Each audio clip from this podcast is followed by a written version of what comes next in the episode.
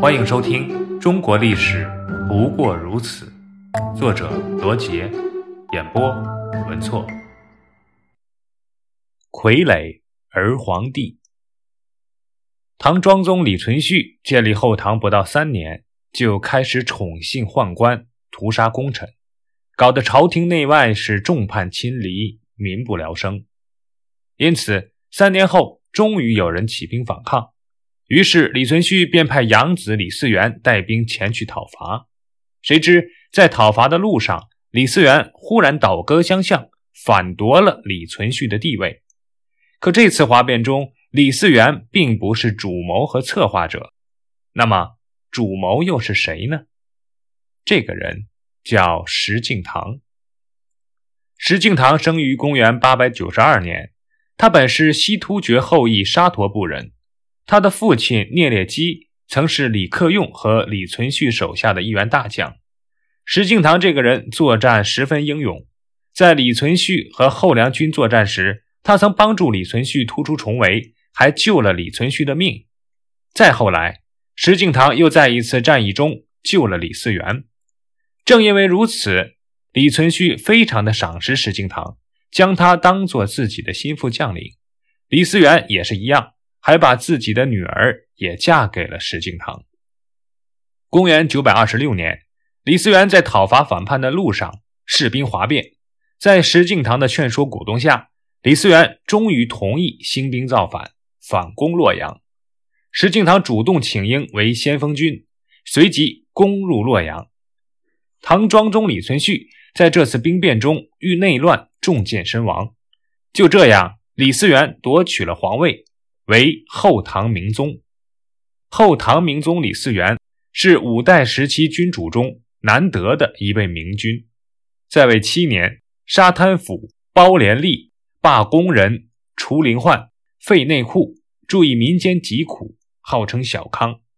他登上皇位后，身为驸马的有功之臣石敬瑭也是连连高升，从统帅禁卫军做到了丞相之职。明宗生病之前。契丹等国入侵，石敬瑭又主动请缨前去抵抗，明宗便任命他为河东节度使，镇守太原。这样，石敬瑭就成了后唐西北部边防的统帅。此时，明宗的二儿子秦王李从荣发动政变，企图夺取皇位，结果事情败露，被明宗处死。紧接着，明宗就病逝了，他的第五子李从厚继承皇位，为唐闵帝。可惜，李从厚只做了短短四个月的皇帝，明宗的养子李从珂就起兵造反，把唐闵帝给废了。之后，李从珂即位，为唐废帝。一系列争夺皇位的混战终于告一段落，而唐废帝李从珂不信任石敬瑭，因为石敬瑭重兵在握，所以李从珂不得不提防他。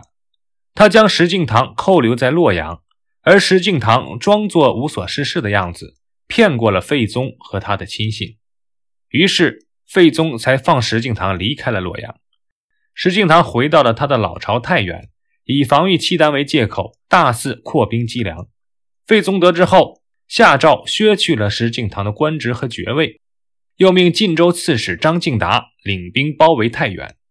石敬瑭被逼得走投无路，就派亲信到契丹那里去求援兵。契丹国王耶律德光一直想南下侵犯中原，当然他很乐意利用这次难得的机会，于是他满口答应，承诺等到中秋节以后发兵去救石敬瑭。公元九百三十六年九月，耶律德光率领大军从雁门关南下，和后唐军打了一仗，后唐军大败，被杀了几千人。石敬瑭得救后，带领部下将领。从太原城里出来拜见耶律德光，耶律德光拉着石敬瑭的手，跟他续起了父子的情谊来，两个人非常的亲热。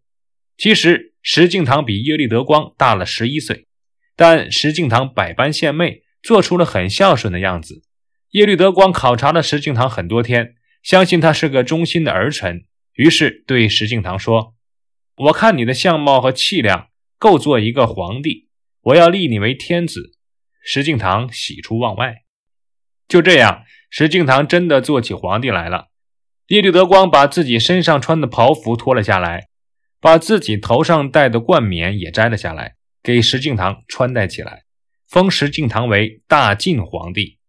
石敬瑭对耶律德光这位异族的父亲感激涕零，他想报答耶律德光，就把雁门关以北的幽云等十六州的大片土地奉献给了契丹，每年再向契丹供奉丝绸三十万匹，还要送给契丹王王太后和宰相等官员大批的贿赂。石敬瑭称呼比他小十一岁的耶律德光为父皇帝，自称儿皇帝。从此以后。契丹王如果对哪件事感到不满意，就派人责备石敬瑭。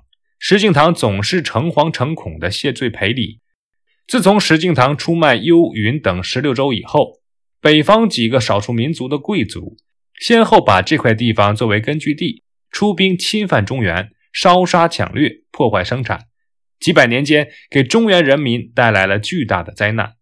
然而，当时很多人都在用各种方式反对契丹的侵略和统治，各地人民群众不愿意归附契丹，少的几百人、上千人，多的达几万人，纷纷组织起来抗击契丹军队，攻破契丹占领的州县，杀死契丹任命的官吏。后晋的爱国士兵也不愿意投降，他们与契丹军英勇作战，在广大军民的抗击下，契丹军队打了很多次的败仗。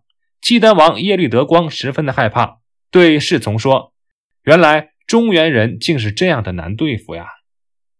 公元九百四十六年，耶律德光灭了后晋，这个傀儡政权仅仅存活了十一年。公元九百四十七年，耶律德光改国号为辽，史称辽太宗。后来因为中原军民的纷纷反抗，耶律德光决定撤回北方，并在撤退中病故。档案四十六：旧五代史与新五代史。旧五代史共一百五十卷，宋代薛居正监修，开宝七年，即公元九百七十四年成书。主要依据五代各朝实录和范志的《五代通录》修撰，称五代史。后欧阳修以五代史不合春秋笔法为由，于公元一千零五十三年撰成《五代史记》。七十四卷，史称前者为旧五代史，后者为新五代史。